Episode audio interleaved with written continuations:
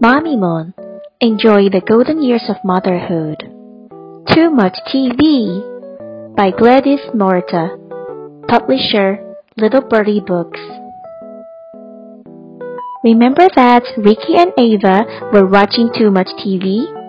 Mom said that they shouldn't watch any more TV, and then they found out that there were lots of fun things to do. Ricky and Ava made a list.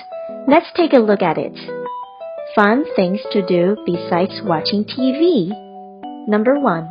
Make a Mentos Diet Coke fountain. Number 2. Have a picnic.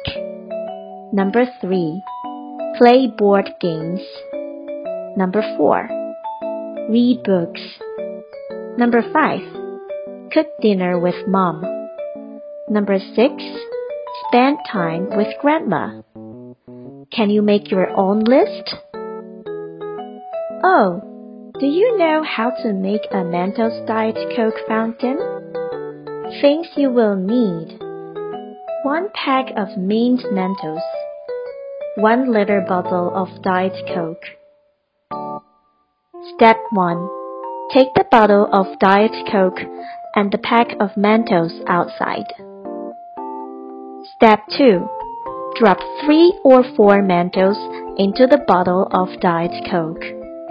For a bigger splash, put the whole pack of Mentos into the bottle of Diet Coke.